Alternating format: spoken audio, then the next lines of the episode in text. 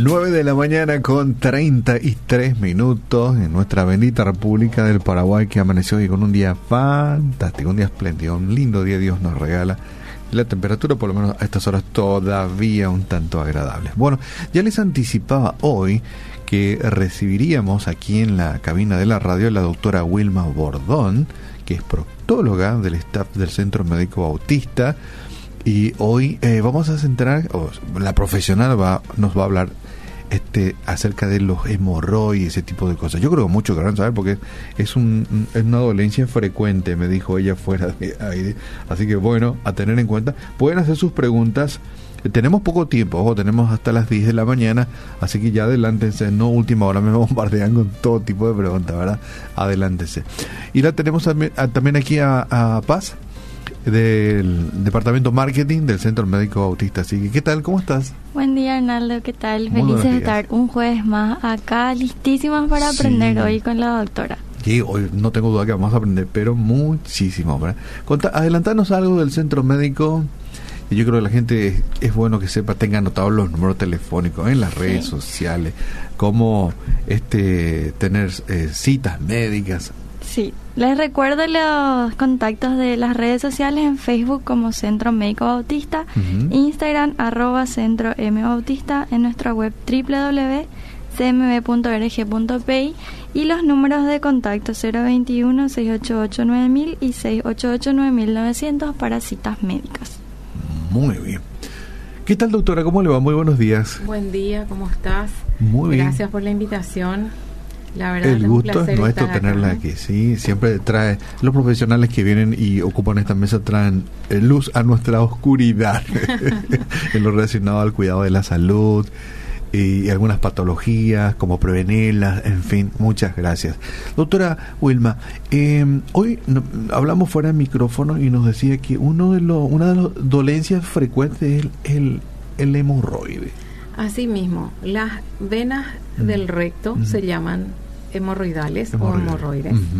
Y mm, la gran mayoría de las personas dice tengo hemorroides. En realidad lo que tiene es una inflamación de sus venas del recto y estas venas están dentro del recto y también alrededor del ano. O sea que tenemos hemorroides internas y hemorroides externas. Y de acuerdo a dónde estén o cuál de ellas esté inflamada, tenemos algunos síntomas un poquitito diferentes, ¿verdad? Generalmente estas venas se inflaman por la alta presión que se produce en el recto cuando evacuamos, por el esfuerzo físico que hacemos. Tiene relación generalmente con eso, tiene relación con em, la edad, tiene relación también con el embarazo, por la presión que ejerce la panza o el bebé sobre la parte, sobre la pelvis. Entonces, casi todas las mamitas embarazadas siempre están con un problemita hemorroidal. Em, también los adultos mayores, porque la, a medida que pasa la edad, los tejidos en esa zona se vuelven más laxos, em, como que se dan todo en esa zona, pierde su elasticidad. Entonces también las hemorroides tienden a salir hacia afuera. Casi todos los pacientes con un con, síntomas de hemorroides consultan generalmente por molestias, por picazón, por ardor, ya sea dentro del ano o alrededor del ano. Hay veces consultan por un poquito de sangrado, que ese sangrado generalmente el paciente no tiene dolor cuando tiene esos sangrados. Viene y consulta por leves sangrados que nota o en el papel al higienizarse o de repente por estrías de sangre en la materia fecal o cuando ya es mucho más el sangrado ya es mucho más importante nota dentro de la taza del inodoro em, que se tiñe de, de sangre entonces eso ya le asusta un poco más y viene a la consulta o sea, generalmente se deja pasar un tiempo, seguro, yo deduzco, ¿verdad? Por lo que me está diciendo, para hacer su consulta médica. Especialmente los varones. Especialmente los varones. Las mujeres somos como que consultamos mucho más rápido. ¿eh? Pero los varones sí, tengo serios problemas con los varones porque ya esperan hacia último momento cuando ya ya no ya le empieza a doler, cosa que al inicio la hemorroides no, duele. Cuando ya empieza a doler, cuando ya está complicado, ahí viene a la consulta, cosa que no deberíamos llegar a ese extremo. Entonces, cuando tenemos de repente molestias al evacuar, eh, a molestias me refiero de repente que uno se va al, al baño, tiene ganas de irse al baño, se va, se sienta, hace sus necesidades y de repente como que no evacua por completo. Y sigue teniendo ganas. Eso quiere decir que dentro del recto las venas están hinchadas. Entonces, ¿qué es lo que ah. ocurre? Toda como la parte del canal anal y el recto inferior tiene muchos nervios que envía señales al cerebro y cree de que sigue habiendo algo para evacuar. Para evacuar. Entonces, en realidad no es que haya ya materia fecal. Lo que están es sus hemorroides hinchadas, inflamadas. Ah. Y eso no interpreta muy bien el cerebro. Entonces, como que tiene ganas de vuelta de ir al baño. Se va al baño y no hace nada. Entonces eso mismo viene y te dice el paciente, me voy a cada rato, tengo ganas de ir al baño, pero no pasa, nada. Eso se llama tenesmo rectal. Entonces uno tiene ganas de ir al baño y no evacua. De repente tiene sangrados y esos sangrados eh, son leves, pero son, es sangre roja, rutilante, fresca que nota en el papel del inodoro, en el papel o en la taza del inodoro, otros síntomas son las picazones. Esa, esa picazón o prurito, como le decimos nosotros, puede ser dentro del canal del ano o en, el, en la orilla, en el borde, como, mm. como externo, como alrededor del ano. hay veces hay también como una humedad, vienen y consultan y te dicen, eh, ah, frecuentemente estoy irritado porque siento una humedad. Y cuando se, el, el recto y todo el tubo digestivo produce un moco, para lubricar la zona. Y cuando hay una inflamación, entonces se produce un exceso de moco. Entonces se escapa ese moco y uno está irritado. Entonces, ese también es otro de los síntomas que, no, que nos trae la consulta. Y otro, otra causa, otro síntoma, perdón, importante es cuando ya aparece el dolor. Cuando ya aparece el dolor y cuando ya aparece un bulto o una hemorroides hinchada, inflamada, y eso le trae la consulta que ya es una complicación, ya es una, em, ya pasó mucho tiempo para que llegue a ese extremo. Ah, Así es. Ahora, eh, creo que la pregunta clave es, para no llegar a esa situación, ¿cómo prevenir la verdad? ¿Qué tenemos que hacer para que no lleguemos a esa o siempre se llega a esa situación? ¿O se puede prevenir? Se puede prevenir o incluso retardar los síntomas. En realidad, eh, tres de cada cuatro pacientes o personas sí o sí van a tener en algún momento un evento o una inflamación de sus hemorroides. Eso es casi inevitable. Eh, tiene una cierta carga eh, hereditaria. No se puede decir que es hereditario, pero sí, una carga importante. Que si en nuestra familia hubo, casi siempre no, el que está por debajo también va a tener, ¿verdad? Oh, no. Y entonces hay que cuidarse con más frecuencia todavía, ¿verdad? ¿Qué es lo que podemos hacer? comer muchas frutas, a agregar ¿Cualquier fruta, doctora? ¿O hay ciertas frutas que es? En realidad sí, hay frutas las que tienen más fibra. Por ejemplo, en esta época en que hay mangos, los mangos tienen mucha fibra. Eso va a ayudar que uno coma dos o tres mangos en el día va a hacer de que uno vacue perfectamente. ¿eh? Entonces tenemos que aprovechar en la época que tenemos. El mamón tiene mucha fibra, es casi un laxante natural. Entonces hay que evitar, hay que sacarle las semillas y comer. Hay que tratar de habituarse de comer así un desayuno americano todos los días de tomarse su tiempo de comer una fruta. Qué interesante. Por lo menos media fruta con su desayuno, un poquito de cereal, de avenas y tratar de tomar todo lo que sea su café, su té con leche, lo que sea, con una con un pan que sea salvado o con cereales. Y tratar de eh, durante el día tomar mucha agua. Hablamos cuando decimos mucha agua, con el calor que tenemos nosotros de casi 40 grados, esa sensación térmica, hay días en que más. Lo ideal es que tengamos, tengamos un recipiente en el cual vamos renovando el agua. Si es posible, tenemos que medir la cantidad de agua. Tratar de tomar por lo menos dos litros y medio a tres durante el día. Esa dos litros es lo que uno necesita para que su organismo funcione en es, el basal que usted necesita. Es lo mínimo. Es lo mínimo. Entonces tenemos que tomar por arriba de eso. Por lo menos un litro más hay que tomar durante el día. No entra de esos tres litros de agua, no entra el jugo que tomamos. Hay que tratar de tomar por separado. ¿eh? O sea que hay que tratar de hacer un esfuerzo de tomar. Sí, hay que tomar, hay que comer fibra. Todo lo que es fibra está en los cereales, están en las frutas, en las verduras. Habituarse a comer ensaladas todos los días. Mm. Sea lo que usted almuerce, trate de comer ensaladas con sus almuerzos. Si es posible, eh, eso volver a repetir en la cena, ¿verdad? y tratar de disminuir la ingesta de carne, que para el paraguayo es, casi una aberración decirle eso, ¿verdad? Pero... No es comida si no tiene carne. No es comida si no tiene carne. Pero hay que atender muy bien porque la carne envasada especialmente ya ha sido declarada de que tiene... Em, todos los conservantes son mm. cancerígenos. Eso, ah, eso es una opinión muy seria emitida ya por la OMS. OMS. Así es. Esa es palabra mayor. OMS dice Eso ya, fue emitido en el 2016. Carnes envasadas. Sí, hay que tratar de comer carne fresca. Y también nosotros que comemos mucho asado, tratar de que la carne no, no esté muy cerca del, del carbón, del humo del carbón, que tiene mucho nitrito. Sí, Eso es lo que es cancerígeno. Entonces tratar de cocinar bien la carne para comer y tratar de que no esté muy cerca de las brasas también, especialmente del humo. Y la gente tiene que aprender a propósito de asado, ¿no? vamos a quedarnos en el asado. que, que tiene que el fuego para el asado tiene que estar todo encendido, los carbones, no el carbón negro, porque una vez que esté todo encendido ya se elimina gran parte de los elementos tóxicos. así, recomienda la gente que entiende, ¿verdad?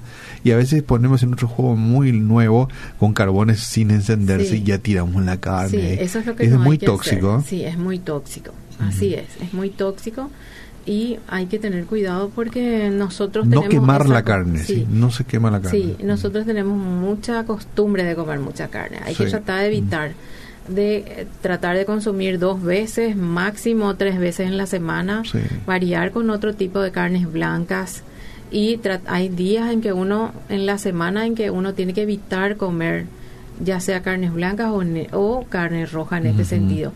Comer más tartas de verdura, más tartas de eh, implementar, tomar una sopa sin necesidad de ponerle carne.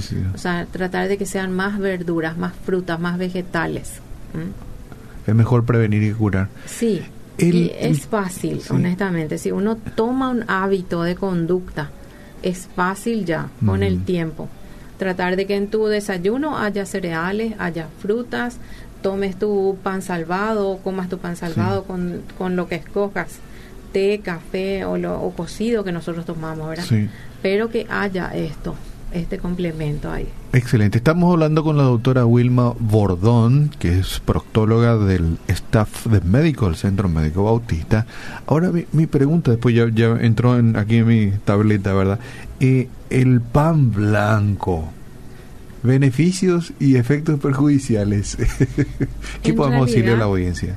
En realidad el pan blanco, o sea que yo creo que uno si come moderadamente y con propiedad no va a dañarle.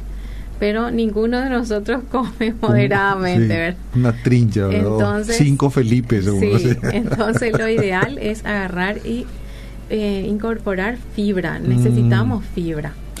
Necesitamos fibras porque comemos poca fibra. Entonces tenemos serios problemas. Y eso, el, el hecho de que no comamos adecuadamente, o sea, nuestra ingesta no sea adecuada, hace de que nuestra evacuación también sea inadecuada. Entonces, al, eh, al estar estreñidos, que es lo que más nos ocurre, al no comer fibras, entonces tenemos problemas, empezamos a, inflamar las venas del recto y empiezan los síntomas. Es malo eso consumir eh, medicamentos y para, para ir rápido el cuerpo. A veces, no, estoy gorda y, o qué sé yo, estoy gordo. Mm. Y toman medicamentos para ir más rápido. ¿Eso le hace daño? Sí, hace daño. los laxantes son muy dañinos a mm. nivel del colon. ¿Qué es lo que hace el laxante? Nosotros tenemos como unas, eh, como unos pelitos alrededor de todo el intestino. Dentro de, alrededor de esos vellos o pelitos que le decimos nosotros, están las bacterias propias de nuestro organismo que son parte de nuestra defensa. Al tomar laxantes, nosotros nos vamos muy rápido al baño y varias veces y barremos con esas defensas. O sea, nos deshacemos de nuestras mm, propias defensas. Y vamos cada vez destruyendo más el intestino.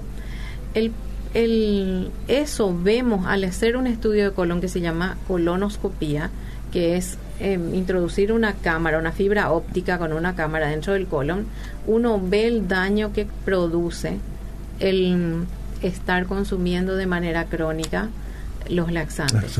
Lo ideal es comer fibras, irse blando al baño sin necesidad de destruir nuestras defensas intestinales.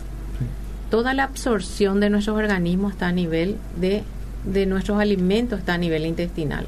A nivel de intestino delgado, entonces si nosotros nos pasamos comiendo laxantes o tomando laxantes, vamos a disminuir por completo nuestras defensas y vamos a tener una pobre ingesta en el sentido de absorción no hay tiempo suficiente para absorber. Así mismo, no hay tiempo suficiente para absorber. Los nutrientes. Bueno, tengo aquí unas preguntas. Buen día, bendito. Yo leo así como escriben. A veces escriben, ah, qué difícil entender, Pero leo como... Mi pregunta es que hace años viene sangrándome el intestino y es bien rojo. Hay veces que mancha hasta mi ropa interior. Ya me hice la colonoscopía y según no es nada sí que sufro de estreñimiento desde pequeña, pero no es precisamente que sangre luego de ir de cuerpo. Hay veces que así de la nada y es esporádico, no frecuente. Sí, exactamente. Son sus hemorroides, probablemente las que sangran por, por los síntomas que ella dice, pero o, o él. Lo, el hecho de que en su colonoscopía haya sido normal no significa, gracias a Dios que haya sido normal, ¿verdad? El hecho de que sus hemorroides estén un poco más abajo hace de que el evacuar muy duro se, se lastimen. Se lastimen. Y cada tanto ella tenga un sangrado y ese sangrado generalmente es rojo rutilante, es fresco y generalmente no es en gran cantidad, pero tiene que consultar siempre tiene que consultar para que hagamos un tratamiento. Hay alternativas para la, eh, no solamente em, pomadas, comprimidos, hay otras alternativas para antes de llegar a la cirugía. Sí, otra pregunta, así como está. Hola, buen día. Quisiera saber cuándo las paredes, las paredes de están hinchados, ¿quiere decir que uno tiene hemorroides? Las paredes intestinales, eh, seguramente. Eh, buscamos que sí. Mm. Sí, es probable que sí. Siempre tiene que acudir a su médico de confianza, que puede ser en este caso su médico de familia, o y este médico de familia le va a derivar al proctólogo para que nosotros le hagamos un examen físico. Se hace no solamente un tacto rectal, que es revisar el recto, y al mismo tiempo se hace algo que se llama anoscopía, que es mirar dentro del recto uno mira con un pequeño instrumento que tiene aproximadamente 5 a 7 centímetros, que puede mirar dentro del recto, no le produce dolor porque se hace todo con un gel de anestesia local. Entonces causa una pequeña incomodidad, pero no es doloroso. Entonces uno ve con certeza si son sus hemorroides los que están sangrando. En esa zona también puede haber pólipos. Estos pólipos también pueden sangrar. Los pólipos son como pequeñas verrugas con la diferencia de que estos pólipos pueden producir un cáncer más adelante. Entonces, sí o sí, cuando tiene sangrado, más todavía de manera crónica, es conveniente que venga al proctólogo o a su médico de confianza para que le derive con nosotros, con el especialista, y hagamos esos estudios y tengamos certeza de que lo que sangra son sus hemorroides y no otra cosa, que más tarde puede ser algo más grave. Salir de la duda, mejor. Así mismo. Buen día, bendiciones. Bueno tomar cloruro de magnesio a la mañana para evacuar bien. Tengo 47 años. Eh, categórico no. Tiene que consumir mm. frutas, verduras, cereales. Tiene que tomar abundante agua. Si usted consume esto eh, de manera eh, continua, no va a necesitar tomar cloruro de magnesio. Eso es un laxante y no es conveniente. Sí. Para saber algo un BHP puede afectar esa zona y qué tratamiento puede seguir? Sí, eh, estamos hablando del virus del papiloma humano, que es el condiloma anal. Esa es una enfermedad de transmisión sexual. Eh, ya, ya no tiene nada que ver con las hemorroides. Eh, sí tiene que acercarse a la consulta para que nosotros le examinemos y veamos si es un virus de papiloma humano o no y hacer una biopsia correspondiente y el tratamiento, ya que el virus del papiloma humano puede desencadenar un cáncer de canal anal posteriormente. Generalmente es de transmisión sexual, no se transmite de otra forma. Ok. Después de una infección urinaria, ¿cuáles son los cuidados que uno debe tener? Em, las infecciones urinarias en realidad tiene que consultar con su médico de cabecera, que en este, en este caso su médico de familia o su clínico, y mm, hacer un seguimiento. Él, si es necesario, él le va a volver a hacer un análisis de, de orina y le va a derivar a su urólogo para que se haga un seguimiento para ver si usted tiene cálculos o tiene algún germen que hace que tenga infecciones urinarias o está con si es, si es mujer está con una infección a nivel vaginal que también puede contaminar la zona y producir eh, una infección permanente. Bendiciones, tengo 23 años, mido 1,75, tengo 99 kilos. Quisiera saber si debo disminuir mi peso. Mm, les sugiero consultar con su nutricionista o su médico de confianza para que le, le transfiera la consulta a su nutricionista. Debería de consultar con ella para que realmente hagan todas las medidas y los pesajes correspondientes para salir de la duda. A veces todo es difícil porque hay personas así como que tienen una estructura física, ¿verdad? Que aunque deje de comer un año no va a adelgazar porque es así como que fortachona, fortachón, ¿verdad? Eh, y por eso es importante el profesional médico, ¿no es cierto? Quisiera saber la opinión de la autora por la por lavativa. Si es que cada cuánto tiempo se recomienda hacer para limpiar las paredes del colon, el enema es lo que sería lavativa. Sí, eh, no es recomendable. El enema se hace solamente por indicación médica. Generalmente se hace dentro del, del hospital em, o por un profesional. Solo se hace cuando uno está con un estreñimiento crónico y eh, no está pudiendo evacuar, pasan tres días y no está pudiendo eh, ir al baño. lo ideal es que vaya al hospital y un personal capacitado haga el enema porque puede lastimarse. El enema viene ya preparado en un frasquito flexible que tiene una punta.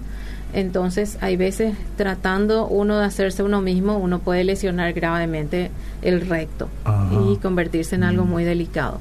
No es recomendable hacerse en la casa, a no ser que vaya un profesional de enfermería y haga ese profesional lo ideal es que venga hasta el recinto hospitalario y veamos qué es lo que pasa. Hay, hay spa donde uno se va a hacer una especie así de tratamiento completo y te hacen eso, ¿verdad? Eh, no es recomendable. No es recomendable, o sea, hacer por hacer no, no, no, es bueno. No, categórico no, no hay ningún beneficio en, en agarrar y pretender limpiar el, el colon o el recto. Mm. Porque básicamente lo que hacen es introducen agua, un, líquido, ¿verdad? no sé si tiene un componente especial y después uno tiene que sacar todo eso, sí, Científicamente eh, se llama hidrocolonoterapia.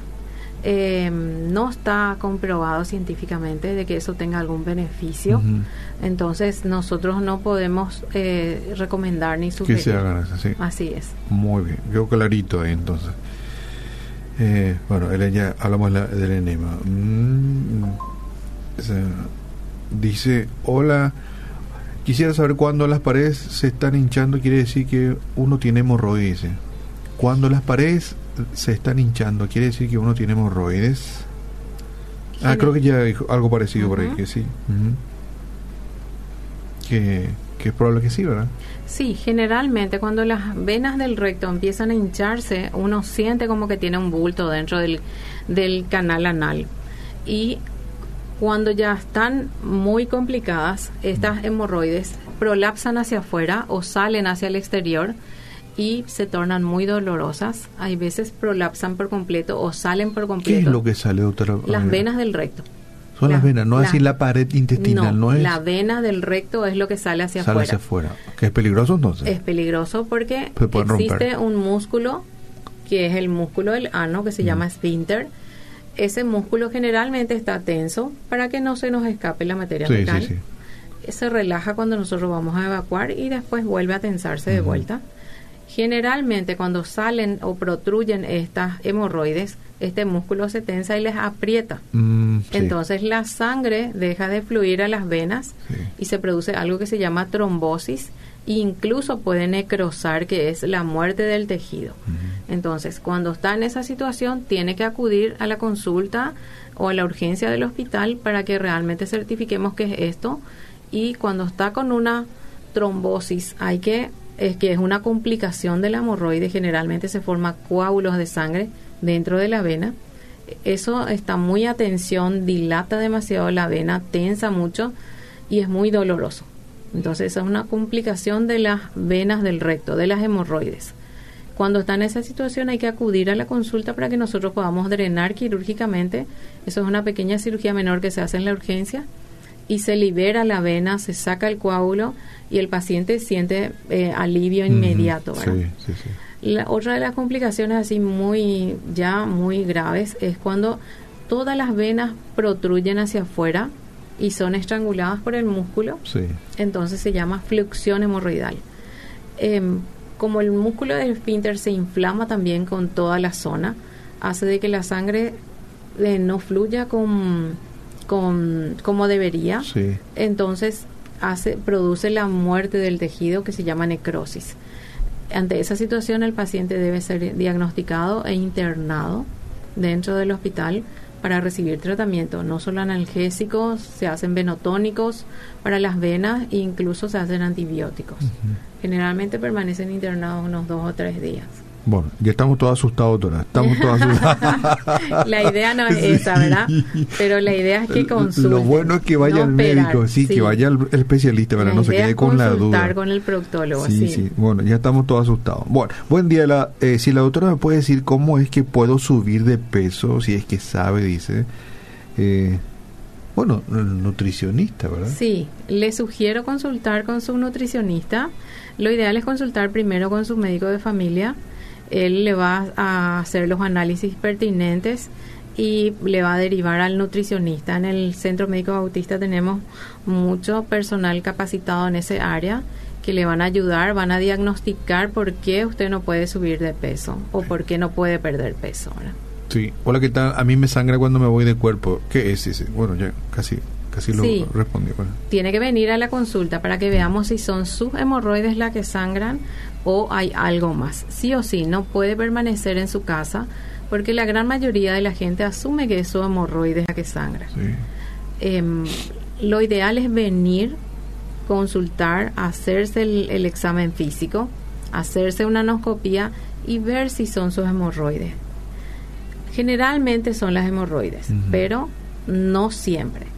Y ese porcentaje de no siempre es la parte peligrosa. Es bueno descartar otra. Porque hay que descartar. Y si hay pólipos, hay que tratar, retirar esos pólipos y analizar esos pólipos.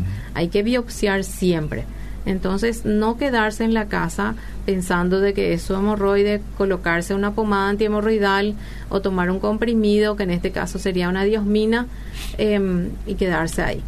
Hay que venir a, a, ser, a tener certeza de que es su hemorroide la que está sangrando. Sí, cada vez que dice biopsia me da miedo, doctora. Mm, sí, pero es mejor biopsiar y tener certeza de que todo está bien a dejar progresar algo que podría llegar a ser un cáncer. Hay personas que creo que la recomendación es si comes tres veces al día, tres veces tenés que irte al baño, ¿no, es cierto? Eh, no precisamente.